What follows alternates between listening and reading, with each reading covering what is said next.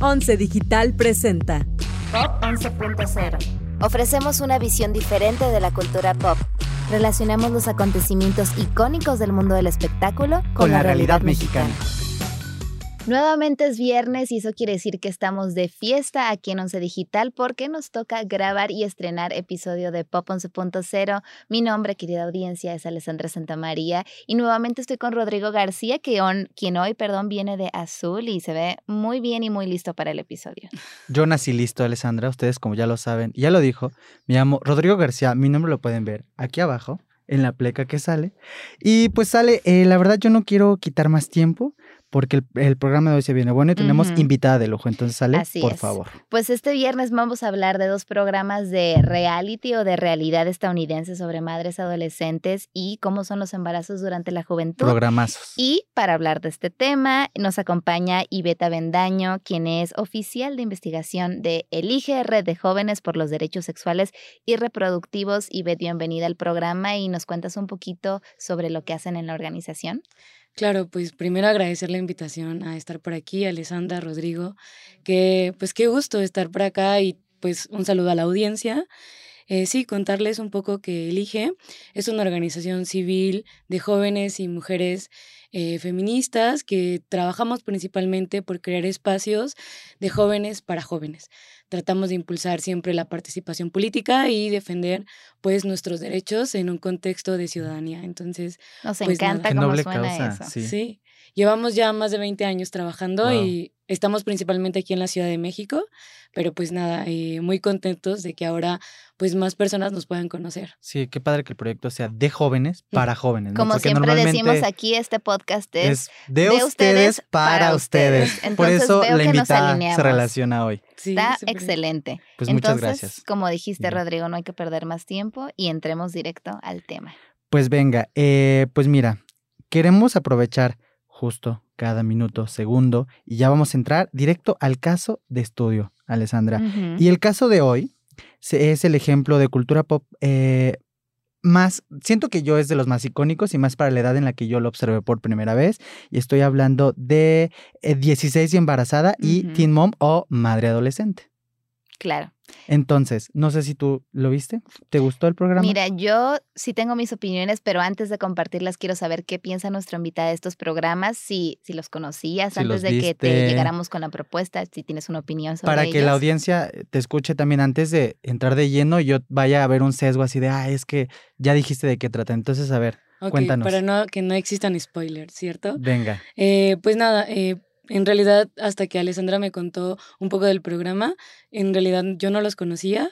Y esto creo que tiene que ver también a que era un programa o eran programas que eran transmitidos en canales de paga.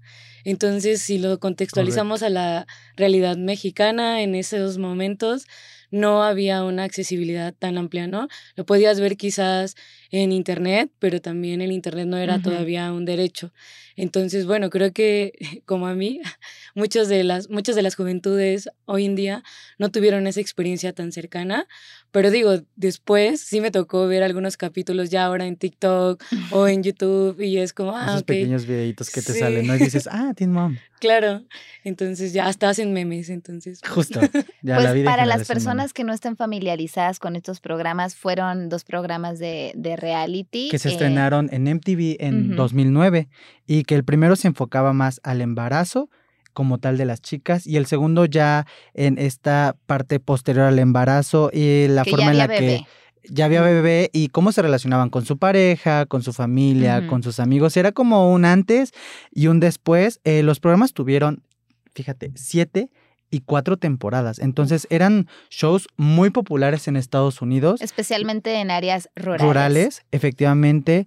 Eh, entonces, pues bueno, en lo personal yo sí tuve la oportunidad de verlos. Justo lo que tú dices, no en tele eh, abierta, pero sí los llegaba a ver eh, cuando visitaba a primos que tenían acceso a esta televisión satelital o de paga. Entonces sí llegué a verlos y sí era impresionante la historia que, que, había detrás de estas chicas y sus familias? Pues yo tengo una relación, un acercamiento creo que bastante peculiar con los programas. Sabía perfecto que existían, pero tenía estrictamente prohibido ver programas que mis papás consideraran inapropiados y más porque durante su pico yo tenía como 11 años, ¿no? Entonces no debía de estar viendo programas sobre embarazo adolescente, pero sabía que existían y me generaban mucha curiosidad. Sí, como un cierto tipo como morbo. Ajá, porque sabía que eran pues adolescentes, que, que tenían bebés. Y durante muchos años creo que tuve esta idea errónea de que era un programa que quería como fomentar o glamorizar y romantizar el embarazo adolescente y no fue hasta hace poco y que empecé a investigar para este programa que me enteré de que fueron en realidad creados con el propósito de concientizar a las masas sobre las realidades del embarazo durante la juventud y también actuar como una especie de método de prevención. Claro que la manera en la que lo hicieron es lo que vamos a cuestionar ahora más adelante. Mira, eh, a nosotros nos encanta dar datos duros. Ahora con lo que dices, retomo. Y en 2009, la campaña nacional por la prevención del embarazo adolescente y el embarazo no planeado de Estados Unidos mencionó a 16 y embarazada como uno de los factores que contribuyeron al descenso de más del 5% de este fenómeno en este país. Y también hay que aclarar que claro, se, lo elogió el trabajo del programa por esta cifra, pero también fue muy criticado porque hizo famosas a las entonces menores de edad por eh, que eran sus protagonistas, por tener pues un embarazo adolescente, ¿no? Y ahora todas tienen algún tipo de plataforma o, alcance en redes sociales basado en una experiencia televisada sobre una maternidad eh, prematura. Entonces, ¿tú qué piensas, Ivette, que hubiera pasado en México si se hubiera hecho un programa como este de este tema sobre chicas mexicanas eh, embarazadas a esta edad? Bueno, creo que hay una gran diferencia entre lo que podemos ver en los reality shows de Estados Unidos y México, porque creo que algo que también se enunciaba mucho era esta seguridad social que existía eh, en Estados Unidos para acceder a la salud, para continuar con tus estudios, ¿no? Eh, era un contexto distinto. Me parece que si este, esta experiencia se hubiera repetido en México, la situación hubiese sido bastante diferenciada. Primero porque en aquellos momentos, en aquellos años, la educación integral en sexualidad era todavía un tema de tabú, de problemática, de análisis. Todavía no existían políticas públicas integrales sobre prevención del embarazo, ¿no? Todas se basaban principalmente en, la abstinencia. En la abstinencia o en condones, en la salud, ¿no? O sea, como que si repartir condones fuera lo suficiente. es la solución. Exacto, pero no le explicas nada a los adolescentes, ni cómo usarlos, ni nada. Entonces, bueno, me parece que hubiera sido eh, importante un paso porque hubiera incorporado a la discusión nacional la importancia de la educación integral en sexualidad sin embargo, sí hubieran habido diferencias amplias, sobre todo por la crítica, repito, a, estes, a estos contextos eh, sociales de, de, acceso a salud, educación, etc. Entonces, bueno, me parece que más bien eh, tenemos que reconocer las diferencias entre ambos países. Claro. pues sería un poco por allí lo que pienso. Justamente eh, leí que lo que se le aplaudía a los programas en su momento era que pusieran el tema en la mesa, que se atrevieran a tocar estas cuestiones tradicionalmente tabús, pero también pues sabemos que las los adolescentes son muy susceptibles y que a veces vemos cosas presentadas de alguna manera y genuinamente creemos que van a ser así si nos toca vivir esa misma experiencia. Justo, eh, como dices, al, programa se le criticó por glamorizar de cierta forma la maternidad de, de las y los, bueno, de las adolescentes y, y, cómo llevaban eh, todo este proceso. Porque está mucho más enfocado en las madres, porque el padre podía desaparecer y adiós hasta la vista. Que era, que era un tema muy recurrente en, perdón, era un tema muy recurrente en la serie. Y es que justo el tema de corresponsabilidad entre las madres y los padres es pues nuevo en realidad. Entonces, algo que también ahora escuchándoles me viene a la mente es el tema justo de, bueno, si se romantiza a las adolescentes, es como que está bien, es casi casi un estereotipo, una estética que queríamos eh, llegar, ¿no? O sea, pienso en ahora los idols, ¿no? Como en esta misma dinámica. Entonces me parece que también allí hubieran habido pues afectaciones grandes en la sociedad mexicana tan conservadora y católica. Justo porque un estudio de 2014 sugirió que las niñas y pubertas que veían estos shows con frecuencia eran más propensas a tener ideas de cierta forma poco realistas sobre cómo verían sus vidas y si estuvieran en esta situación, ¿no? Y que hasta de cierta forma podrían estar influenciadas en su forma eh, de, pensar, de actuar, porque veían con una actitud positiva estos programas. Yo te puedo decir, en, en lo personal, eh, estos programas a veces se llegaban a comentar en mi preparatoria y hubo fuertes casos de embarazo, los cuales por, por instrucciones de la escuela en la que estaba fueron omitidos e invisibilizados. Y se les dio a las chicas, bueno, era la opción de o dejas tus estudios o eh, pues vienes con ropa muy holgada. Porque... Para fingir que no está sucediendo. Una y dos también porque era esta idea de, es que si a ti te ven embarazada, van a pensar que todas pueden venir embarazada y que todas pueden seguir estudiando. Mm. Era muy fuerte y una de esas personas era mi amiga y es muy fuerte porque en la foto de generación la hicieron ponerse detrás de la directora para cubrirle su maternidad. Así de fuerte estuvo la situación.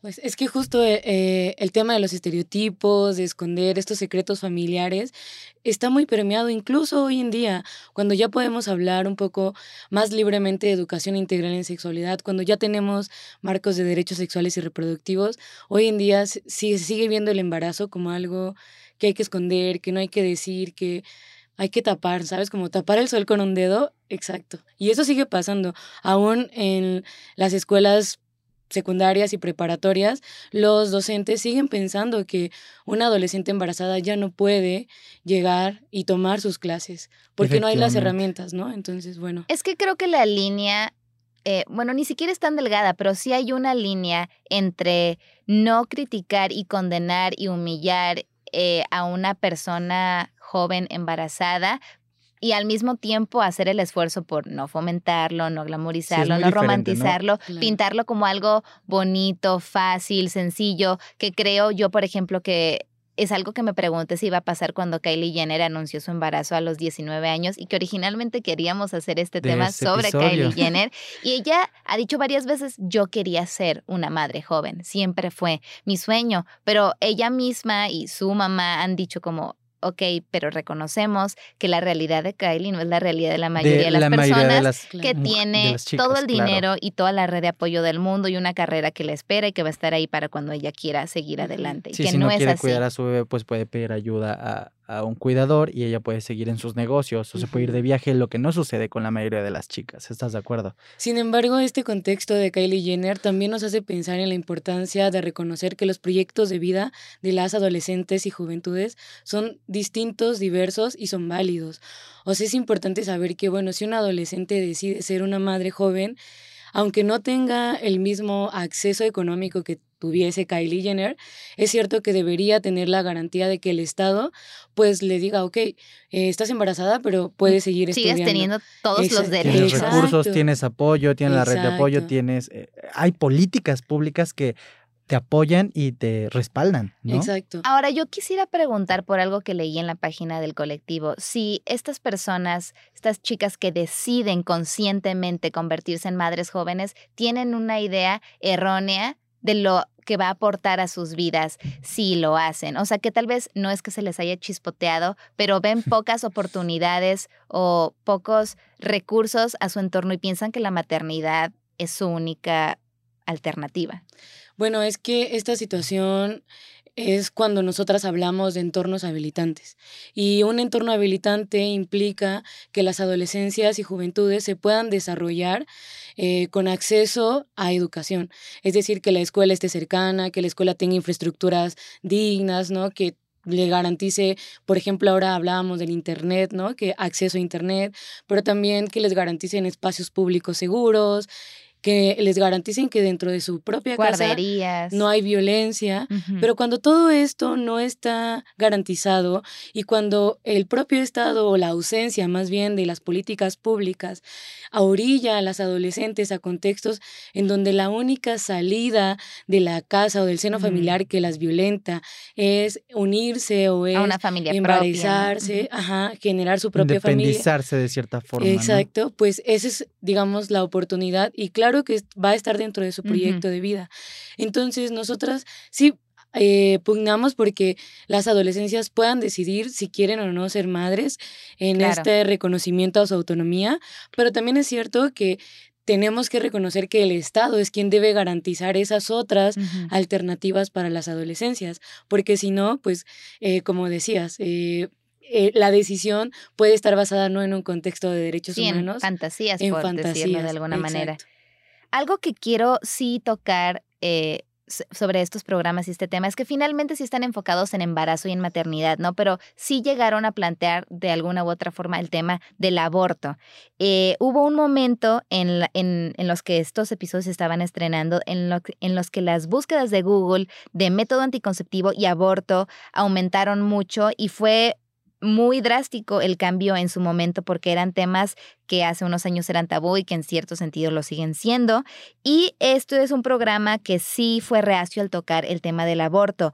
Eh, hubo una escena en la segunda temporada en la que una de las chicas que ya tenía una bebé pequeña se entera de que está embarazada de nuevo porque las inyecciones que se estaba poniendo hormonales dejaron de funcionar o hubo ahí un problema con el anticonceptivo, entonces se embaraza y está debatiendo entre someterse a un aborto o no. Finalmente lo hace y saca una declaración que dice, y aquí voy a citar, algo en lo que todos podemos estar de acuerdo es que nadie es pro aborto. Nadie quiere hacerse un aborto o pasar por este tipo de procedimiento. No lo hice porque sea lo correcto, lo hice porque es lo mejor para mi familia, porque le quería dar todo lo que pudiera darle a su hija que ya tenía. Eh, los episodios normalmente salían a las 10 de la noche, pero este episodio en concreto lo pospusieron para las 11.30 como por motivos de discreción y se tituló Una decisión difícil. ¿Qué te dice a ti la manera en la que manejaron el tema? Bueno, eh, para el contexto, para los 2000, cuando el tema de aborto todavía estaba en disputa y si bien ya en Estados Unidos empezaban a gestionarse las, las armonizaciones legales para el derecho a decidir, eh, es importante reconocer que al final lo que ponderó fue la decisión autónoma de la mujer, ¿no? Como, ok, estos son mis contextos y yo tengo que decidirlo.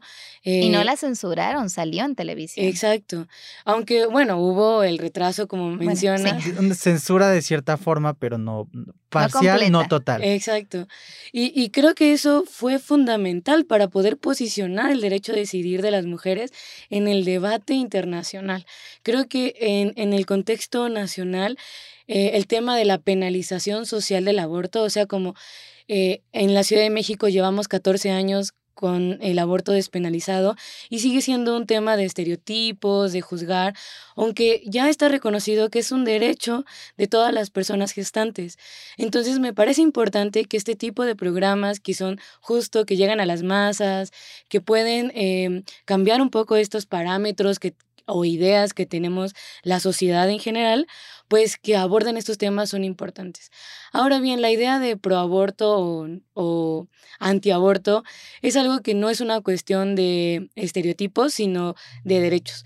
Es algo que, como en, e, en este episodio, las mujeres por múltiples razones abortan y no necesariamente eh, lo hacen eh, de manera coercitiva, como algunos eh, estereotipos dicen, o no hay, una, no hay un peso ¿no? después de eso, como eh, el mito de que hay mm, arrepentimiento, culpa.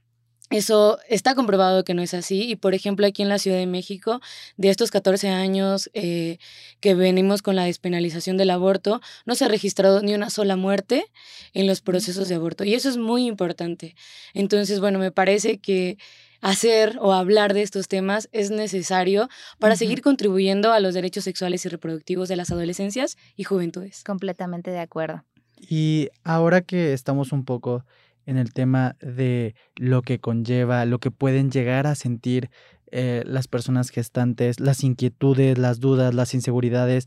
Este programa las reflejaba eh, de cierta forma muy visualmente, eh, cómo esta inseguridad o miedo al saber cómo enfrentarse al mundo exterior por, por las decisiones, ¿no? Los gastos fuertes a los que se iban a enfrentar. Si bien estaban pagados de cierta forma, pues había gastos que tenían que enfrentar, los sacrificios en, en su vida social y romántica. Eh, Educativos también, como familiares, justo, de todo tipo a los cuales se tenían que enfrentar. Todo eso lo reflejan en la serie de una forma, a cierto punto, muy cruda, ¿sabes? De cierta forma pues está televisada, pero se puede notar en las personas su frustración, su preocupación. Y vimos que en la, en la página de Red Elige hay un artículo titulado No son las juventudes, es el Estado, sobre embarazo adolescente. La verdad nos gustaría mucho saber cuál es la idea central o la tesis que plantea este, este artículo. Bueno, en, este documento lo que tratamos de poner eh, sobre la mesa desde Elige es reconocer que las juventudes no tienen la responsabilidad. O sea, no es como que eh, tengan que ser responsables de generar o de ir a la escuela si la escuela es de paga o está lejos o no tiene infraestructura o no los aceptaron, etcétera, ¿no? Más bien queremos eh, nombrar estas ausencias que ya mencionaba antes del Estado y las políticas públicas y, que tiene que ver mucho con eh, esta em, garantía de los derechos de las personas adolescentes. Porque lo veníamos discutiendo a través de este programa no es lo mismo vivir o nacer, por ejemplo, pienso en Polanco, a nacer en Milpa Alta, ¿no? no y embarazarte a los 15. Exacto, y embarazarte a los 15 en ambos contextos. O no es lo mismo eh, tener la oportunidad de solo dedicarte al estudio o que además tengas que aportar a la economía familiar, ¿no? Son situaciones muy distintas y que a pesar de, eso es importante reconocer que las juventudes están reinventando estas maneras de estar juntos. Las dinámicas. Eh, exacto, las dinámicas sociales. Vemos a las juventudes apostando por otras estéticas, los vemos apropiándose de espacios públicos, los vemos innovando en sus formas de estar juntos y eso es importante. Y lo único que sí es necesario reconocer es que todavía hace falta mucho camino por recorrer en temas de políticas públicas para que en México las políticas públicas conversen con los adolescentes. De repente nosotras nos preguntamos, bueno, eh, ¿quién hace la política pública de eh, prevención del embarazo y por qué no están ahí las juventudes? Sí, es como muy paternalista, ¿no? De pensar qué es lo que necesitan o qué es lo que requieren y no ir con la persona y decirle, qué es lo que necesitas, qué es lo que requieres. No, a no quitarte la voz, infamar y hablar por ti y decidir por ti. Sí, y sin embargo han, habido avances, eso es importante. O sea, es cierto que las organizaciones civiles tenemos un papel muy importante en posicionar el, protagonismo de las juventudes en las tomas de decisiones. Sin embargo, pues seguimos teniendo renuencias por parte de los eh, tomadores de decisiones porque siguen siendo personas adultas, siguen con estas ideas un siguen siendo primordialmente hombres o personas muy religiosas que toman las decisiones desde cierto punto de vista. Así Y ahora que mencionas esto último, a mí me gustaría como cerrar el episodio diciendo que tienen, de hecho, hablan del tema en la página de, del concepto de generación de cristal, que yo estoy muy orgullosa de esta generación, estoy muy contenta de ser parte de esta generación. Cristales pero rompiendo. Que creo que estamos haciendo cosas que otras generaciones en otros contextos ni siquiera podrían haber pensado o soñado en ello. Y aunque ha habido muchos avances y muchas mejoras, el hecho de que podamos tener estas conversaciones dice mucho. Pero en México, por ejemplo, sigue habiendo entre 62 y 79 chicas eh, embarazadas por cada mil, dependiendo de la fuente. Y eh, en el periódico El País leí que el embarazo adolescente es la causa principal de mortalidad de niñas entre 15 y 19 años en el mundo y la mayoría de estas muertes ocurren en países en vías de desarrollo como es México. Entonces, evidentemente, todavía no estamos donde queremos estar, donde merecemos estar. Y te agradecemos mucho, no solo que hayas venido al episodio a hablar de, de este tema, sino también toda la labor que hacen en el IG Red por los derechos sexuales y reproductivos de, de, la juventud mexicana. Creo que es una labor increíble. Y destacable. Muchas gracias, Alessandra. Muchas gracias, Rodrigo. Igual por último quisiera despedirme comentándole a la audiencia que existen los servicios amigables de salud.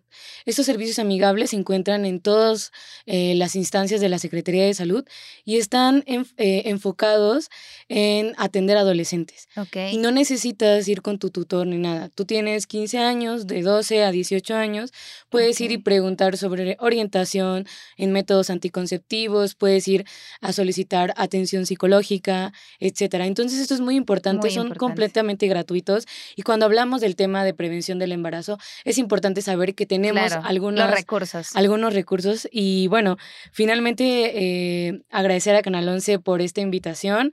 Dejamos por ahí también nuestras redes sociales. Absolutamente. Para que nos sigan y, y pues de nueva cuenta, gracias Alessandra, Rodrigo por esta, por este espacio tan bonito. Pues qué, qué plática tan enriquecedora, sobre todo conocer estos recursos que yo honestamente no sabía que existían. y Imagino que acercarlos a la audiencia, ¿no? Porque mucha gente es como, ¿a quién puedo recurrir? ¿A quién puedo llamar? Exacto. Es muy importante. Pues muchísimas gracias, Ivette, de verdad, por esta charla eh, muy eh, enriquecedora y también aportante porque ya nos está gustando esto de implementar opciones para nuestra audiencia. Pues Entonces, con eso nos despedimos y nos veremos el próximo viernes aquí en Pop 11.0. Que tengan un gran fin de semana. Hasta la próxima. Bye. Síguenos en nuestras redes sociales como arroba canal 11 TV y visita nuestro sitio web www.canal11.mx. Las opiniones vertidas en este programa son responsabilidad de quienes las emiten. El 11 las ha incluido en apoyo a la libertad de expresión y el respeto a la pluralidad. 11 Digital presentó Pop 11.0, moderado por Alessandra Santamaría y Rodrigo García. Coordinación de producción, Daniela Acuapio, Carla Portilla y Moisés Romero. Postproducción de video, Pablo Estrada. Diseño sonoro y postproducción, Franco González. Diseño y animación, Pavel Molina y Mitzi Castillo. Con una investigación de Alessandra Santamaría. 11 Digital va contigo.